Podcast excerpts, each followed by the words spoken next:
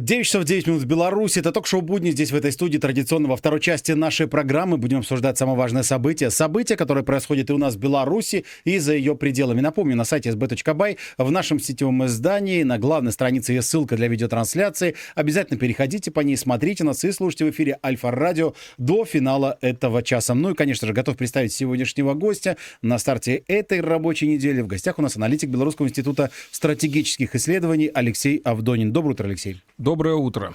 Ну что, начнем э, с темы, которая касается нашей страны, э, с темы наших соседей. Это касается, конечно же, э, Польши. Уже, опять же, заявления об увеличении армии Польши звучат не единожды, звучали и будут, я уверен, звучать не единожды.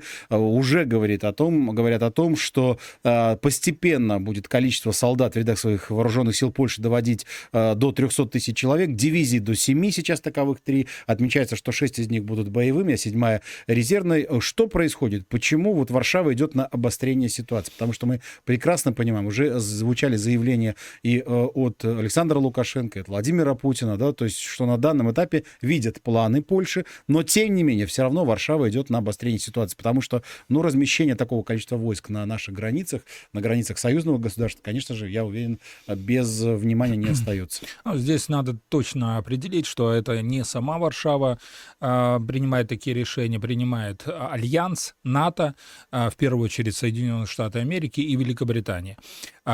Такие сообщения, которые вот мы сейчас обсуждаем, они интенсивно пошли как раз после саммита НАТО в Вильнюсе. Угу мы видим, что а, уже в открытую они объявляют о а, увеличении численности вооруженных сил, а, в том числе увеличении численности не только Польши, но и стран Балтии за счет а, ресурсов, за счет подразделений других стран НАТО на территории стран Балтии.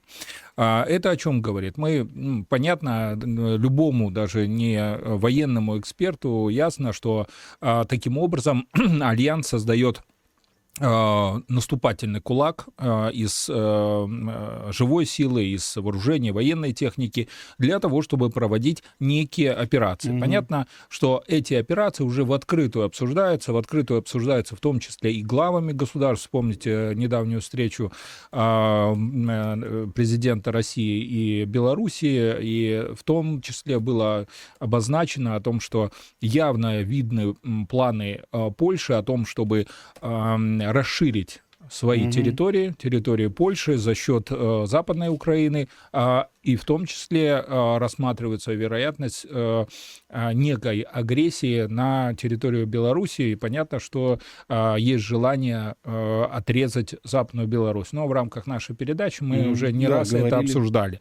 Поэтому понятно, что есть некие политические замыслы, и для реализации этих политических замыслов, замыслов необходимо вот этот военный инструмент. И они сейчас все это делают.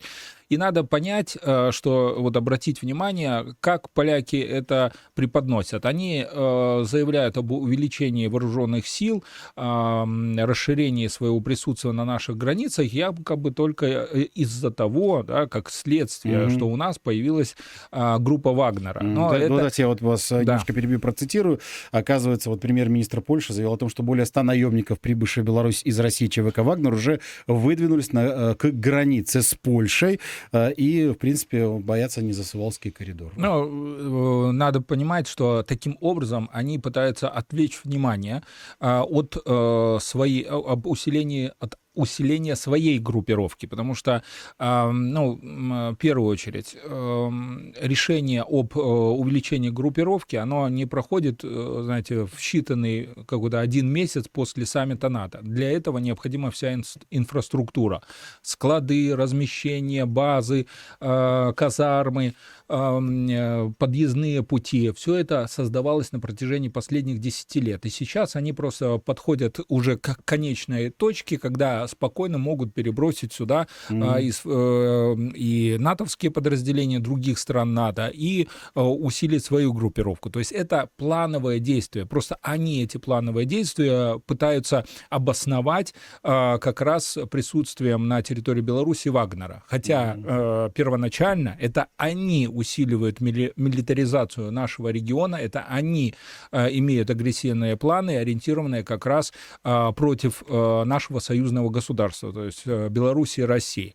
Что же касается вот заявления об том, что 100 вагнеровцев захватят Сувалковский коридор, ну это любому даже не там mm-hmm. простому гражданину понятно, что Сувалковский переход в расстоянием в 78 километров, ну 100 человек не захватят, правильно? То есть mm-hmm. это этот посыл э, поляков, он изначально внутри себя содержит уже um, ситуацию такого э, яркого понимания э, фейка, да, то есть они таким образом пытаются просто а, эскалировать э, ситуацию в информационной среде, mm-hmm. акцентировать больше внимания на якобы наши такие агрессивные действия, но это ничего под собой не имеет, это простая информационная кампания, и мы как раз в рамках нашей передачи нашим слушателям, зрителям спокойно это все разъясняем mm-hmm. и объясняем.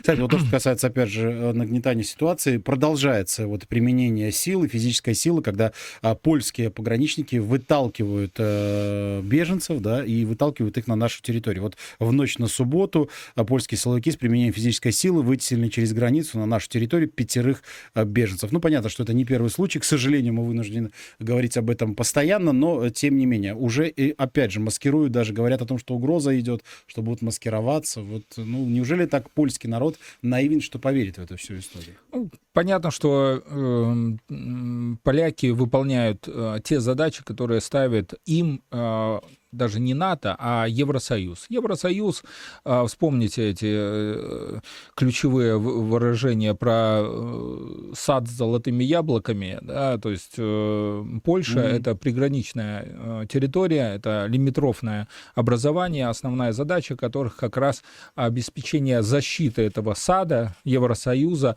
от проникновений джунглей. Для них мигранты, беженцы это все представители джунглей, и они не при каких обстоятельствах попасть э, в Евросоюз не должны. Вот э, и они, эм, э, начиная с 19-20 года, я имею в виду Евросоюз, принял вот эту жесткую режим, жесткую политику по отношению к мигрантам и беженцам. А, они понимают, что а, метрополия всех принять не может, я имею в виду, mm-hmm. как э, обеспечить благосостояние для них не может, а если дальше будет ориентироваться вот на социально-экономическое поддержание беженцев и мигрантов, то у них просто не хватит ресурсов. Поэтому Польша поставлена жесткая задача, не только Польше, но и странам Балтии, они эту задачу пытаются всеми правдами правдами, неправдами выполнять, поэтому так э, жестко mm-hmm. с применением насилия, э, вплоть до убийства, вплоть до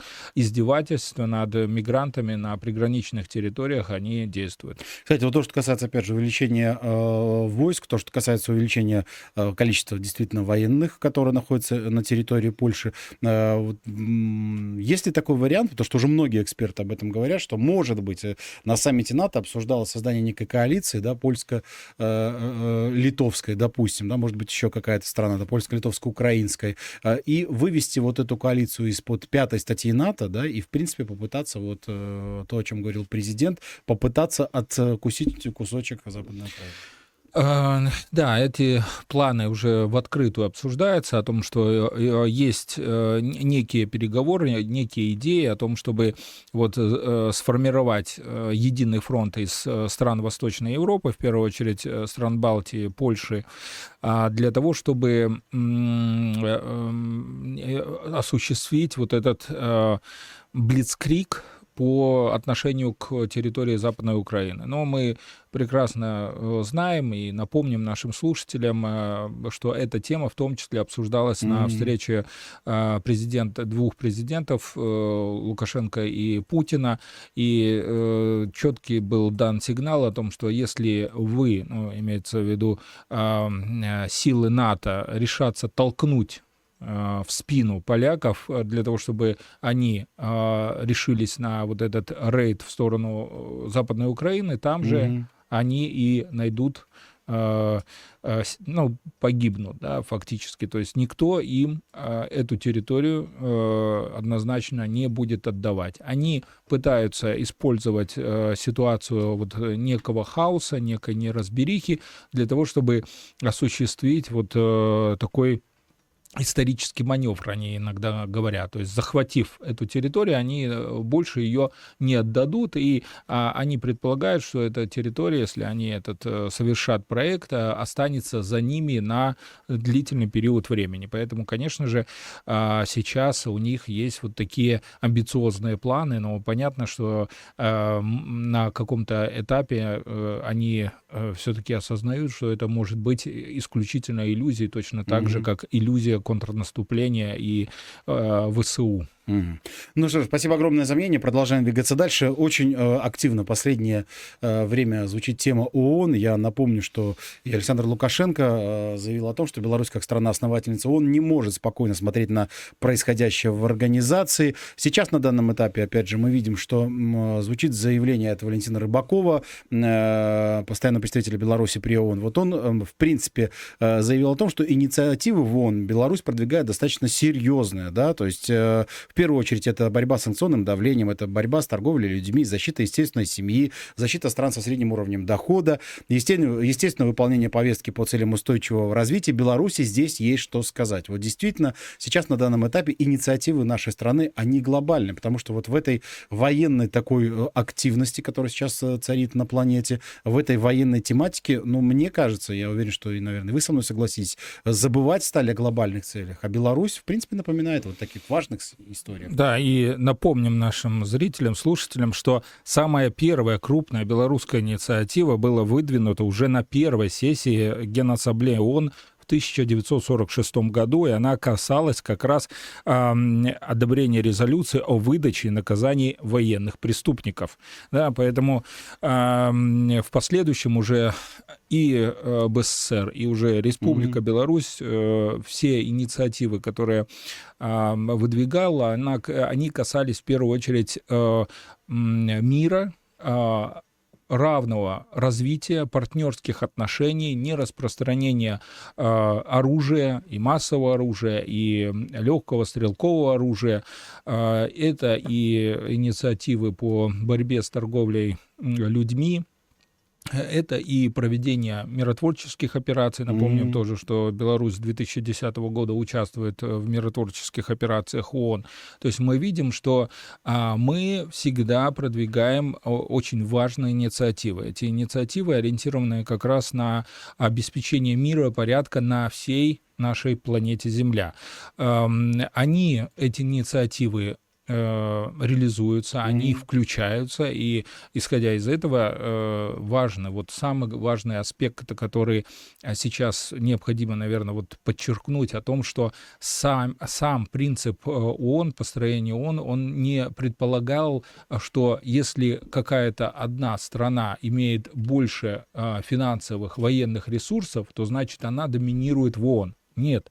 А, принцип ООН — это э, принцип равенства. Да? А сейчас а, ключевые западные силы пытаются переформатировать ООН таким образом, чтобы поменять и Совет Безопасности, поменять и сам э, принцип принятия решений mm-hmm. и, э, и как поменять. Они хотят сделать так, что если США, там, Великобритания обладает э, ключевыми финансовыми ресурсами, то, значит, и они э, должны определять повестку э, всей этой международной организации. Если они финансируют ООН, значит, и они Кто будут определять. Заказ да, музыку, да. да то есть, таким так. образом, естественно, сама суть ООН теряется, все э, другие страны становятся в, э, зависимую позицию, и как, ни о какой э, инициативе вообще не идет э, речь. Будет одна инициатива Соединенных Штатов Америки, э, ориентированная на обеспечение э, монопольного права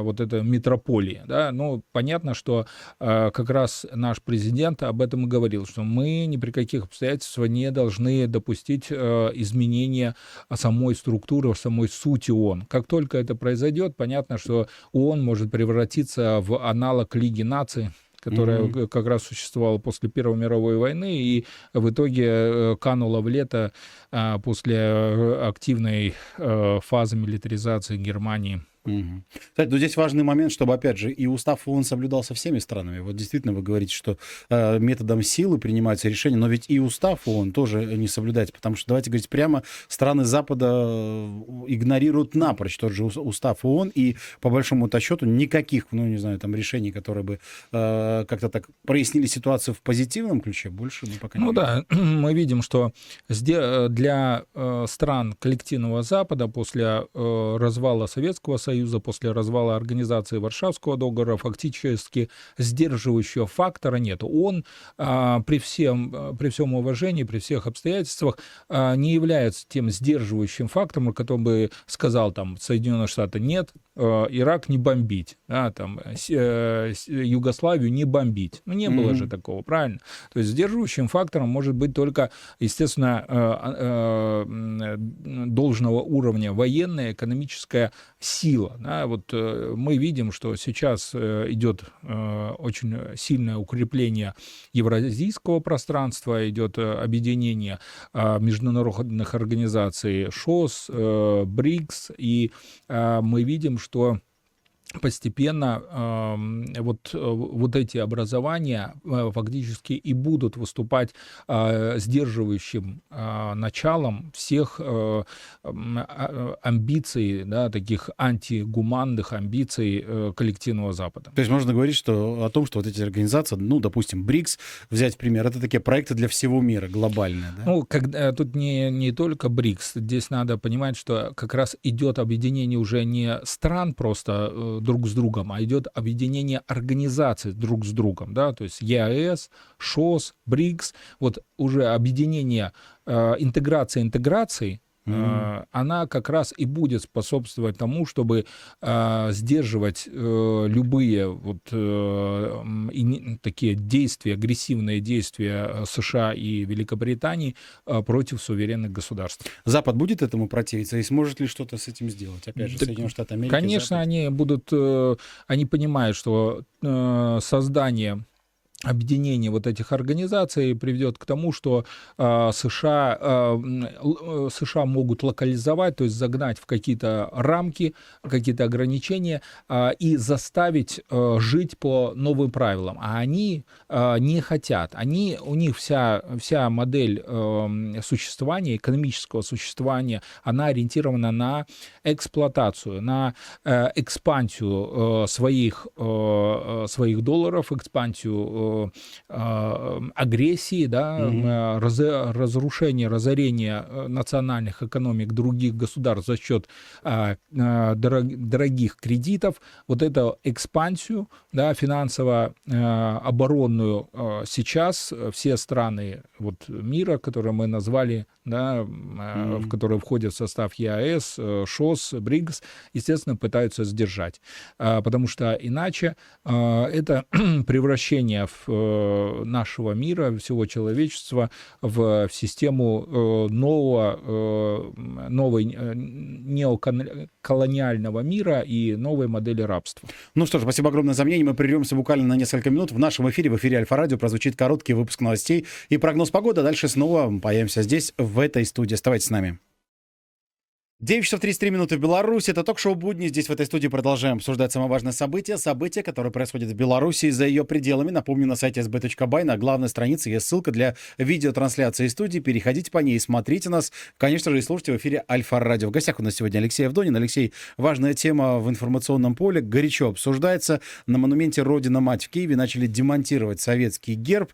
Uh, уже идет uh, значит, история о том, чтобы переименовать uh, вообще этот монумент, назвать Украина-мать. Вот сейчас на данном этапе скажите, почему э, так активно э, пытаются стереть все наследие Советского Союза? Тут мы могу в пример еще привести э, то, что происходит в Литве. Они э, занялись э, канализационными люками, э, советской символикой и надписями. Ну, вот какой-то... Притом, почему именно люки? Потому что на люках написано «Лит СССР».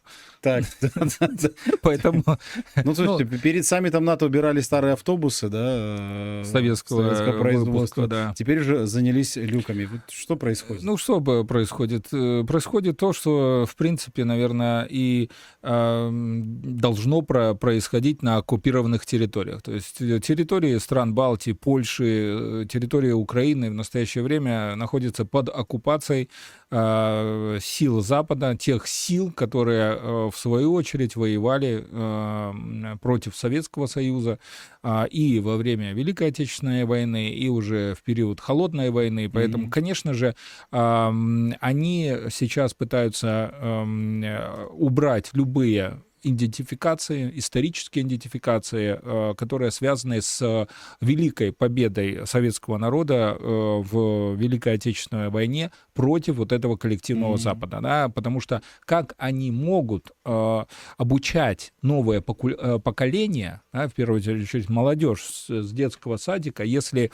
на, на этой территории будут оставаться знаковые места, памятные мемориалы, которые бы говорили о, об совершенно иной истории. Они же, переписывая историю в учебниках, естественно, а, создают соответствующее а, информационное поле, э, соответствующее бытие, где понятно, что нету никаких памятников, нету никаких а, героев, нету ни, ни, никакой великой победы советского народа над фашизмом, совершенно э, все по-другому. И для этого они как раз и э, проводят вот эту а, уничтожения идентификации, уничтожения истории, но мы знаем, э, уже это, наверное, классика любой психологической войны, о том, что если вы хотите переформатировать э, любую нацию, вы в первую очередь должны переформатировать ее историю. Сделайте mm-hmm. из, из них вот этих э, информационных зомби, которые бы верили в какую-то альтернативную историю, альтернативную,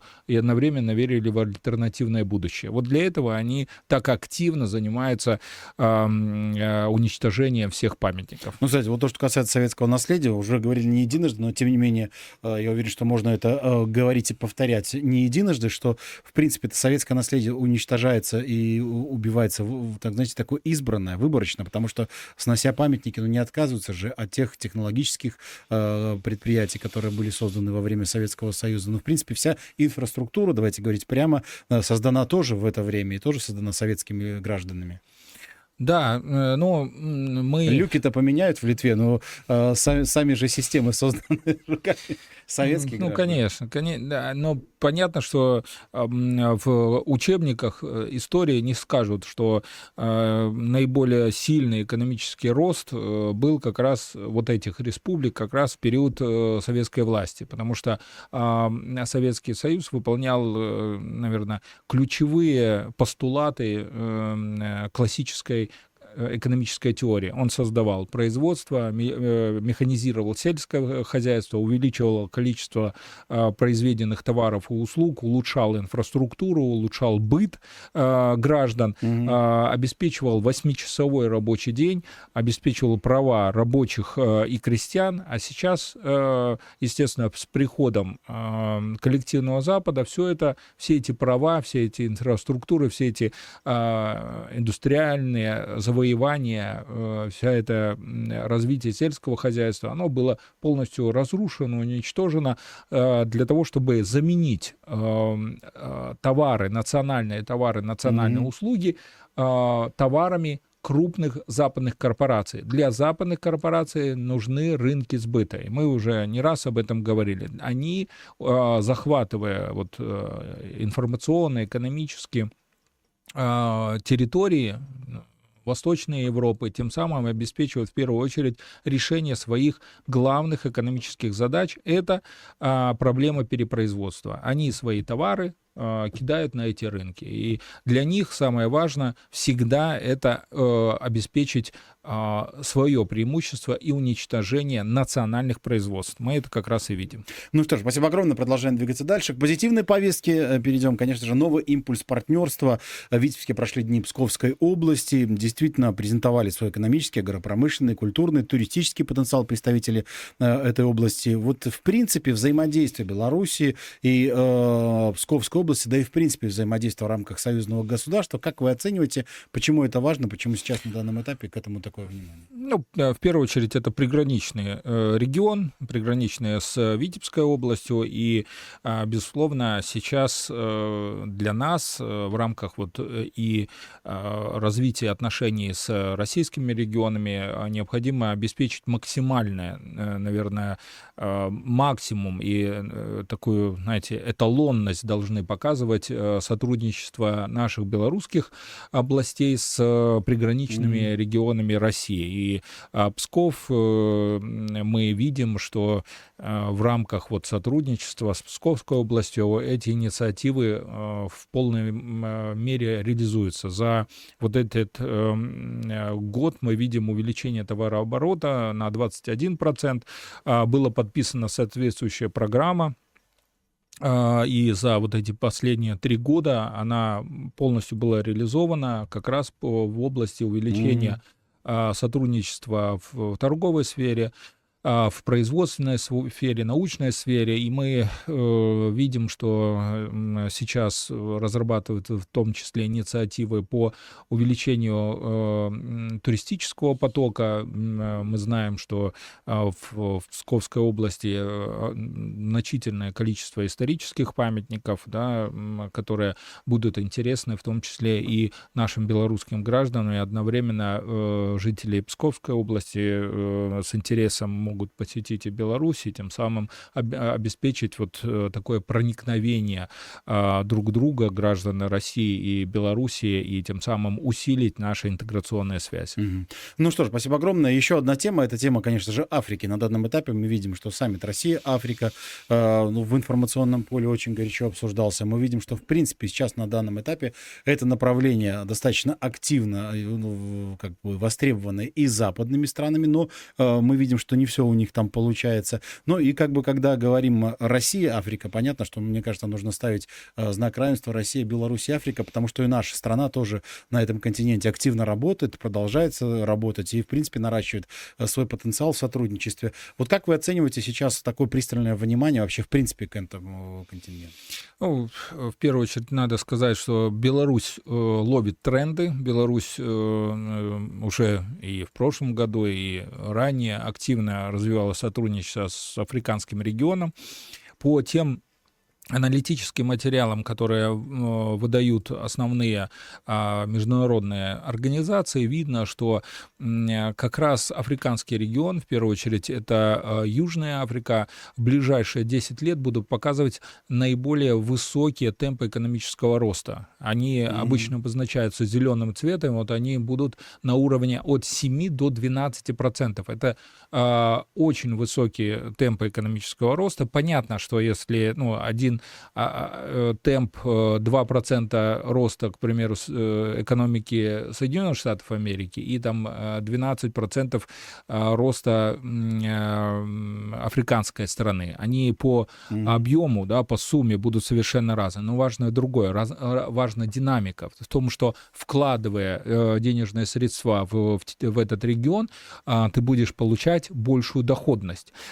И все основные страны Э, крупные страны, крупные корпорации все это прекрасно понимают, э, всю эту аналитику видят, естественно, заинтересованные в том, чтобы расширить свое присутствие в этом регионе. Присутствие через поставку своей продукции, поставку своих услуг, и мы а, видим а, что сейчас э, началась очень активная борьба как раз за рынки сбыта на африканском континенте, потому что именно он сейчас африканский континент рассматривается той зоной, которая обеспечивает решение вот этой проблемы, ну, мы уже, наверное, избитая тема, проблемы mm-hmm. перепроизводства. Именно африканский регион будет э, потреблять в ближайшие 10 лет максимальное количество э, финансовых ресурсов, э, товаров, услуг, и э, туда будут стремиться многие компании и создавать инфраструктуру, дороги, здания, дома, э, комплексы, при, при, производства. И важно отметить, что Беларусь как раз вместе с Россией, она предлагает не эксплуататорскую модель угу. работы в африканском регионе, а как раз партнерскую, то есть создание совместных производств, создание совместных инфраструктурных проектов, создание рабочих мест, научных центров, э, обмен опытом. Все это, естественно, э, больше привлекает э, лидеров африканских государств, потому что таким образом мы ориентируемся на повышение благосостояния граждан африканского региона. Кстати, то, что касается Африки, вот ситуация в Нигере, да, достаточно серьезная. Вот появляется информация о том, что Нигер в срочном порядке прекратил экспорт урана и золота во Францию. Я, кстати, напомню, что является страна четвертым производителем урана в мире, основным источником урана, используемым для производства электроэнергии во Франции. В 2021 году Нигер обеспечил почти 25% всего импорта урана в Европейский Союз. Ну а французская компания ядерных технологий занимается добычей э, урана с 1970 года. Около 35% урана, использованного во французских реакторах, в 2020 году поступило из Нигера. Ну, по, информация пока, скажем так, не из такого э, авторитетного источника, но тем не менее, если даже предположить, что это так или случится, ведь это достаточно серьезно пошатнет э, ситуацию во Франции, то, что касается атомной энергетики. Ну, ну представьте, без э, атомных э, ресурсов, да, сырья, естественно, атомные станции не будут работать э, или там снизят свою выработку мощности, и как результат, естественно, это приведет к удорожанию электроэнергии. Во Франции, в европейском регионе скаканут э, цены на электроэнергию, и это все напрямую выразится, конечно же, на себестоимости конечной продукции. А кто принимает решение о том, чтобы заблокировать экспорт урана во Францию? Это, конечно, вопрос, да, но mm-hmm. э, говорит только об одном, о том, что африканские страны не только э, эта страна, но и другие, они э, в настоящее время э, фактически имеют новую волну таких э, освободительных движений, освободительных от э, эксплуатации со стороны европейских, ну и в целом западных корпораций. Они хотят э, иметь хорошие цены на свое сырье, я думаю, а, вопрос же не в самом экспорте, mm-hmm. а в том, по какой цене Франция покупает этот э, уран у африканской страны. Скорее всего, там цена предельно низкая, mm-hmm. поэтому, а рыночная цена гораздо выше. Поэтому а, тут э, вопрос только в цене. А, и а, не исключена вероятность национализации этих всех а, добывающих компаний на территории африканских стран, национализация и переход дохода как раз в, госбюджет для того, чтобы уже на основе вот этих ресурсов э, повышать благосостояние самих граждан. Потому что как улучшить жизнь, если все добывают, но из, э, к примеру, там 100 долларов э, рабочий получает только 1 цент или 10 центов. Понятно, что основная прибавочная стоимость идет э, тем, кто владеет этими корпорациями а, в, в Европе. И вот этот несправедливый обмен, он, скорее всего, в ближайшее время будет полностью изменен. И против вот этого несправедливого обмена сейчас и э, будут и вестись освободительные войны на африканском континенте. Кстати, вот появляется, опять же, уже многие заметили о том, что на таких протестах протестах появляются флаги Российской Федерации, означает ли это, что вот та политика справедливости, которая... Дух свободы. Да, да. дух свободы, который проецирует Российская Федерация и